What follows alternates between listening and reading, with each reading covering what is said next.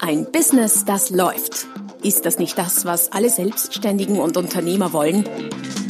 Neue Kunden, mehr Umsatz und vor allem mehr Einkommen. Und das fast wie von selbst? In diesem Podcast erfährst du wöchentlich praktisch umsetzbare Tipps und Strategien, mit denen du dein Geschäft verwandelst. Und zwar in ein Business, das läuft. Von und mit Roman Kmenter. Hallo und herzlich willkommen zum Podcast Ein Business, das läuft, Folge Nummer 217 mit dem Titel Was dein Kunde wirklich braucht. Untertitel Dieses Wissen verschafft dir einen Vorsprung vor der Konkurrenz. Und du wirst dich wundern, denn im Grunde geht es dabei um etwas, sollte man meinen, relativ Banales fast, Einfaches, Verbreitetes, das aber nicht so verbreitet ist, nämlich um das Thema Bedarfserhebung oder Bedarfsanalyse oder Bedürfnisanalyse, wie es auch heißt. Bevor wir allerdings in das Thema einsteigen, wie immer der Hinweis auf die www.romagmenta.com slash podcast. Äh, schau vorbei, stöbere dort, dort findest du alle Podcast-Folgen samt weiterführenden interessanten Links, Downloads, Freebies etc. Alles zur Vertiefung www.romagmenta.com slash podcast. Du kannst es selbst ausprobieren. Geh mal irgendwo hin etwas kaufen, vielleicht etwas Größeres als nur ein Wurstbrötchen oder ein Wurstsemmel, wie wir in Österreich sagen. Waschmaschine, Fernseher, interessiert, musst du ja nicht kaufen, aber interessier dich einfach dafür. Geh rein und sag, ja, guten Tag, ich interessiere mich für den Fernseher. Dann kann es gut sein, dass dir der durchaus bemühte Verkäufer, wenn du einen erwischt, oder Verkäuferin, ähm, auf ein Gerät, das dort steht, hinweist und so etwas sagt wie, ja, Fernseher, da haben wir zum Beispiel hier gerade in Aktion Firma sowieso ganz tolles Gerät. Mal ganz abgesehen davon, dass er sofort mit dem Thema Preis beginnen könnte, nämlich Thema Aktion hat dann nicht der Kunde auf den Tisch gebracht, sondern der Verkäufer, aber das ist ein ganz anderes Thema und war auch schon Gegenstand vieler Folgen. Weiß der Verkäufer in dem Fall ja noch gar nicht, was der Kunde braucht oder will oder wie er es braucht, in welcher Form, was ihm wichtig ist und so weiter und so fort. Das heißt, er beginnt, statt den Bedarf mal zu analysieren, sich mit dem Kunden zu beschäftigen, beginnt er sofort damit, etwas anzubieten. Und das ist, behaupte ich mal, kein Einzelfall in vielen Bereichen. Eher leider in vielen Bereichen und Branchen der Normalfall. Und genau deshalb geht es in der heutigen Folge darum, wie du das anders machen kannst und dich damit so von deinen Mitbewerbern unglaublich stark abheben kannst und wirst. Versprochen. Es geht unter anderem um das Thema Fragen, mit denen wir uns, mit dem wir uns in letzter Zeit schon ein paar Mal beschäftigt haben, anlässlich meines neuen Buches. Gut gefragt ist halb verkauft, das auf allen möglichen Kanälen, unter anderem Amazon oder über meinen Shop auch in anderen Bereichen erhältlich ist. Wenn dich das Thema Fragen interessiert, ich habe mal gezählt, über 400, 450 verschiedene Fragenbeispiele habe ich in das Buch verpackt, das ich behaupte mal sehr wahrscheinlich das umfassendste Kompendium mit über 200 Seiten zum Thema Fragetechnik im Verkauf ist, mit vielen Formulierungen, die du eins zu eins in deinem Business einsetzen kannst. Ebenso auch in der Bedarfsanalyse. Also, wie geht das jetzt mit der Bedarfsanalyse? Im Grunde recht einfach, man fragt den Kunden, was er haben will.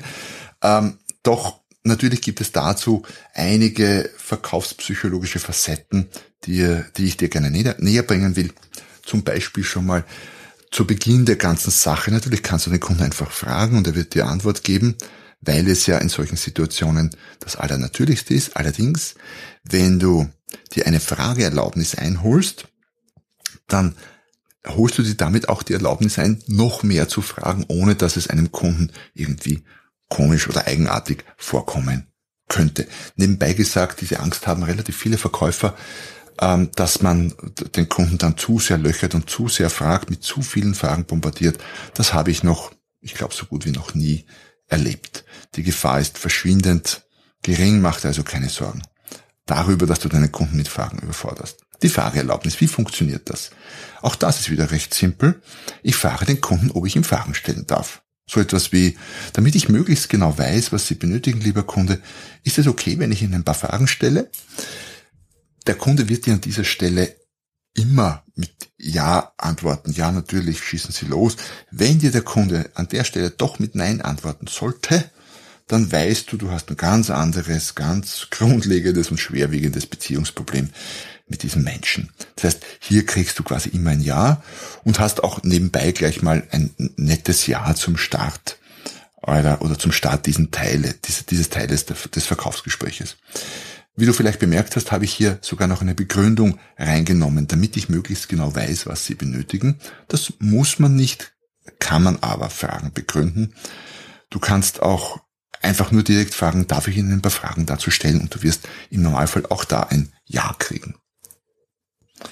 Die Angst, zu viele Fragen zu stellen und damit quasi den Kunden zu verhören, wäre nur dann, wenn überhaupt nur dann begründet, wenn du die Fragen sehr monoton stellst. Das heißt, wenn du quasi immer wieder die gleiche Art von Fragen stellst und den Kunden damit wirklich bombardierst.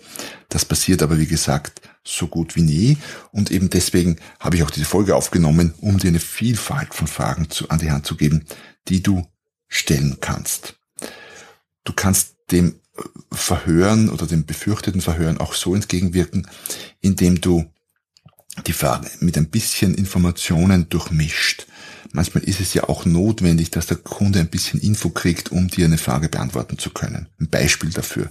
Diesen Sitz gibt es in zwei Varianten. Einerseits die Standardausführung oder aber auch die belüftete Version mit eingebauter Klimaanlage sozusagen, damit Sie nicht schwitzen. Welche Variante sagt Ihnen denn mehr zu? Und dann kann sich der Kunde entscheiden und kann dir eine Antwort geben. Natürlich, wie du vielleicht bemerkt hast, habe ich dafür kaufspsychologisch ein bisschen nachgeholfen und habe über die zweite Variante, die bessere, belüftete mit Klimaanlage, auch noch einen Nutzen hinzugefügt, damit der Kunde eben nicht schwitzt, um so die Wahrscheinlichkeit zu erhöhen, dass er die zweite wählt.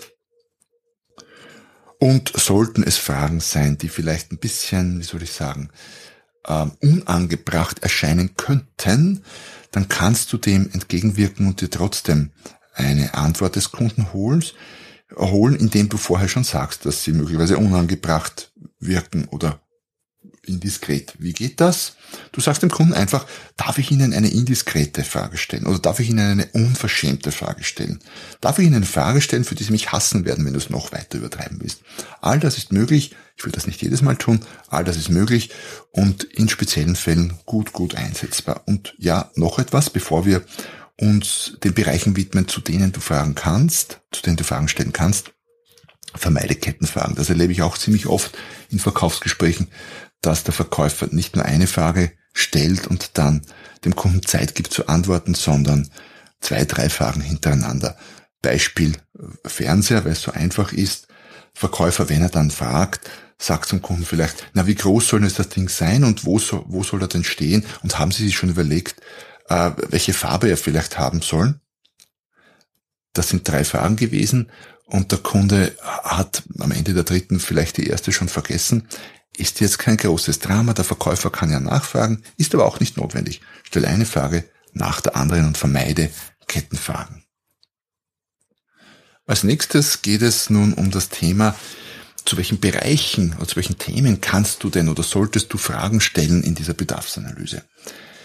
Als erster Bereich ist da der, der, der Klassiker, nämlich Fragen zum Produkt oder zur Dienstleistung. Da will ich gar nicht so viel dazu sagen, weil das schafft quasi jeder oder fast jeder Verkäufer oder jede Verkäuferin, weil es sich aufdrängt, weil man in vielen Bereichen auch gar nichts verkaufen kann, ohne abgeklärt zu haben, welche Kriterien denn dieses Produkt erfüllen soll. Soll es der oder der Sitz sein? Soll es das Auto mit äh, in Kombi-Version oder in, in uh, Fließheck-Version sein oder was auch immer? Oder beim Training, Verkaufstraining, wie lang soll das denn sein? Zwei oder drei Tage? Und so weiter und so fort. Das sind recht simple Fragen, die selten bis nie vergessen werden, weil man die ja fragen muss. Ansonsten kann man kein Produkt spezifizieren oder verkaufen. Ähm, ein paar Beispiele dazu dennoch. Im äh, Massagebereich, wo sitzt denn genau der Schmerz im Rücken? Oder im Handybereich, was soll das Smartphone denn alles können? Oder Haustüre, habe ich hier ein Beispiel, wollen Sie einen Türöffner mit Fingerprint haben? Und so weiter und so fort. Das heißt, da gibt's alle möglichen Fragen zur Technik des Produktes oder zu den Rahmen oder zum äh, quasi zu den Spezifikationen der Dienstleistung. Lass uns das mal abhaken. Nicht extrem wichtig, aber eben weil ohnehin verbreitet gemacht nicht so spannend. Spannender wird es dann schon bei Fragen zu Rahmenbedingungen. Warum? Weil das bereits eine Kategorie ist, auf die sehr, sehr gern vergessen wird. Was meine ich mit Rahmenbedingungen? Ähm, es geht ja bei einem Kauf oder bei einer Kaufentscheidung nicht immer nur um das Produkt selbst, sondern auch darum, wo und wann und von wem es eingesetzt werden soll. Man könnte zum Beispiel, je nachdem, was du verkaufst, erfragen die geplanten Anwendungsbereiche für das Produkt. Warum? Naja, weil durch die Antworten könntest du drauf kommen, dass er vielleicht das Produkt, das er sich vorstellt, äh, gar nicht braucht, sondern eigentlich ein ganz anderes braucht, das viel besser passt. Du könntest nach den Zielen fragen, die er mit dem Produkt oder der Dienstleistung verfolgt. Du könntest nach dem Entscheidungsprozess fragen und nach dem Entscheider. Das ist nicht nur im B2B-Bereich extrem wichtig, sondern durchaus auch im privaten Bereich. Der Mann kommt, spricht mit dir, aber hm, die Entscheidung trifft vielleicht die Frau oder die Schwiegermutter, weil sie den Kauf finanziert. Ähm, du könntest den Kunden nach zukünftigen Plänen fragen, weil er will jetzt Produkt A bei dir kaufen, aber mit dieser Frage kommst du drauf, dass er nächstes Jahr ein Produkt B kaufen will und vielleicht kannst du das ja gleich, gleich in einem Package verkaufen. Du solltest in manchen Branchen sogar unbedingt das Thema Finanzen und Finanzierung erfragen. Du kannst bisherige Kaufentscheidungen und Lieferanten erfragen, weil das ja auch wieder Aufschluss darüber gibt, was du anbieten kannst und äh, zu welchen Preisen und wie die Kaufentscheidungen ablaufen. Du kannst das physische Umfeld, in denen das Produkt eingesetzt werden soll oder die Leistung erbracht werden soll, erfragen. Du kannst nach allem fragen, was vor oder nach dem Produkt oder der Leistung kommt, sowohl, sowohl physisch, wenn irgendetwas irgendwo angeschlossen wird, sagen wir mal, ähm, es wird ein, es erkundigt sich jemand über eine Hand, weil ich das vor kurzem gebraucht habe, eine Handmischbatterie bei einer Dusche, also da, wo du einstellst, dass Wasser kommt und wie, wie heiß es sein soll. Was liegt physisch und auch in dem Fall auch zeitlich davor? Naja, die Verrohrung, die, der Verputz, die Verfließung. Und wenn du das auch anbietest, dann könntest du natürlich fragen, ob du jetzt bei dir nur die Handmischbatterie braucht oder vielleicht du das gesamte Projekt anbieten könntest. Und das kannst du rausfinden durch durch schlaue, gute Fragen. Speziell im Unternehmens, im B2B-Bereich kannst du natürlich nach dem Unternehmen generell und nach der Entwicklung fragen. Da kannst du auch ein bisschen weiter ausholen. Du kannst nach Unternehmensstrukturen und Organigrammen fragen und nach anderen Projekten, die für dich interessant sein könnten im privaten Bereich, aber nicht nur dort. Kannst du nach Hobbys und Vorlieben fragen, nach dem Beziehungsstatus und Familienstand. Ja, mit Fingerspitzengefühl, aber in manchen Bereichen ist das durchaus relevant. Es kauft jemand ein Grillgerät. Da kann der Familienstand und äh, der Beziehungsstatus durchaus relevant sein. Wer soll denn grillen? Äh, ist der Single, dann braucht er vielleicht ein anderes, oder sie Single, ist, äh, ist das, äh, braucht er vielleicht ein anderes Gerät oder sie ein anderes Gerät, als wenn es da eine Großfamilie gibt. Den Wohnort und den Lebensstil, den Beruf und so weiter und so fort. Viele, viele Themen, die du so erfragen kannst. Im Buch Gut gefragtes Halbverkauf habe ich das natürlich dann noch illustriert mit einigen weiteren Beispielen und konkreten Fragen, die du für dein Business auch nutzen kannst. Ein weiterer Bereich, in dem du Fragen stellen kannst und auch solltest, ist ähm, das Thema Anforderungen oder Kriterien. Welche Anforderungen stellt der Kunde im Rahmen seiner Kaufentscheidung an Produkte oder an Leistungen? Eine Frage dazu lautet in einfacher Form, wenn Sie an Ihr neues Haus denken, was ist Ihnen denn da besonders wichtig? Oder wenn Sie daran denken, einen Urlaub zu buchen, worauf legen Sie denn da besonders Wert? Oder Sie wollen Ihr Erbe investieren, sagten Sie, worauf kommt es Ihnen denn dabei besonders an? So oder so ähnlich könnten Anforderungsfragen klingen. Auch bei Dienstleistungen geht das natürlich. Wenn Sie einen Berater auswählen, was ist Ihnen denn da besonders wichtig? Das ist eine Frage, die ich zum Beispiel relativ häufig stelle. Oder worauf würden Sie denn in unserer Zusammenarbeit Wert legen? Oder auch, wenn wir zusammenarbeiten, was müsste ich tun, damit Sie glücklich sind? Nebenbei gesagt, diese Anforderungsfragen sind nicht nur im Verkauf spannend wie die meisten anderen Fragearten auch, sondern können auch in allen anderen Situationen, in vielen anderen Situationen gestellt werden. Ja, das Gespräch mit Mitarbeiter. Mitarbeiter könnte Chef fragen, im Hinblick auf unsere Zusammenarbeit nächstes Jahr, worauf kommt es Ihnen denn da besonders an? Du siehst also, ich weiß, ich wiederhole mich, Fragen und Fragetechniken sind nicht nur eines der grundlegendsten Tools, um im Verkauf erfolgreich zu sein, sondern lassen sich auch in sehr vielen anderen Bereichen sehr, sehr gut einsetzen. Wahrscheinlich sind Fragen das wichtigste Kommunikationstool überhaupt. Du kannst die auch in emotionalerer Form stellen, um vielleicht ein paar ansonsten noch versteckte Informationen rauszukitzeln. Könntest zum Beispiel fragen, was sagt Ihnen Ihr Gefühl, wenn Sie an den Tausch der Maschine denken? Oder was lässt Sie nachts nicht schlafen, wenn Sie an Ihren Vertrieb denken? Oder wie geht es Ihnen bei dem Gedanken, ein neues Produkt dieser Art ins Sortiment aufzunehmen? So oder so ähnlich könntest du in der Frage auch Emotionen ansprechen und so möglicherweise Informationen zutage fördern, die der Kunde dir bis jetzt noch nicht gesagt hat, nicht weil er nicht wollte, sondern weil er selber nicht daran gedacht hat. Du kannst natürlich in der Bedarfserhebung mit Gegenfragen antworten, ah, mit Gegenfragen arbeiten, um die Zügel in der Hand zu halten. Dazu lass mich kurz ausholen. In einem Verkaufsgespräch äh, sollte es in eine gewisse Richtung gehen. Also ein Verkaufsgespräch sollte natürlich zielorientiert geführt werden und du als Verkäuferin oder Verkäufer solltest du dein Ziel ganz genau überlegen vor dem Gespräch. Und damit du mit dem Kunden auch dorthin kommst, das möglichst direkt und zügig, solltest du die Zügel in der Hand haben. Das heißt nicht, dass der Kunde nicht auch äh, seinen Auslauf haben kann oder, oder nach rechts, von rechts nach links wechseln. Aber ich sehe es ein bisschen wie eine mehrspurige Autobahn. Sagen wir mal, unsere Autobahn hat vier, fünf oder vielleicht sogar sechs Spuren. Und klar ist die Richtung, in die es geht, weil es gibt auf der Autobahn keinen Gegenverkehr sozusagen. Man darf nur in eine Richtung fahren, aber der Kunde kann natürlich wechseln von Spur 1 auf 2 und 3 und 4 und 5 und wieder retour. Ähm, das ist alles okay. Und mit Gegenfragen nimmst du quasi, wenn der, wenn der Kunde so ein bisschen ausreißt, zu extrem auf in eine Richtung, nimmst du die Zügel wieder in die Hand. Was meine ich damit? Es gibt diesen Spruch, wer fragt, der führt. Und äh, das ist definitiv wahr und richtig und wichtig in Verkaufssituationen. Wenn du jetzt Kunden hast, die selber gerne fragen, was manche tun, ist das okay. Du musst nur schauen, dass du eben mit einer Gegenfrage die Zügel wieder zurück in die Hand bekommst. Beispiel. Kunde sagt, gibt es das, das auch in anderen Größen? Jetzt würde man im Verkauf impulsiv, äh, quasi automatisch darauf antworten, ja, ja, das gibt's auch in der und der und der Größe. Und damit lässt du aber die Zügel beim Kunden in der Hand. Weil der Kunde fragt dann wahrscheinlich weiter. Na, haben Sie es denn in der Größe da? Oder gibt es das auch in Rot, in Blau, in Gelb? Und so weiter und so fort. Ähm, mit einer Gegenfrage kannst du die Zügel zurückholen und gleichzeitig Richtung Abschluss marschieren, indem du fragst, auf die Frage eben, gibt es das auch in anderen Größen, könnte der Verkäufer fragen, welche Größe brauchen Sie denn?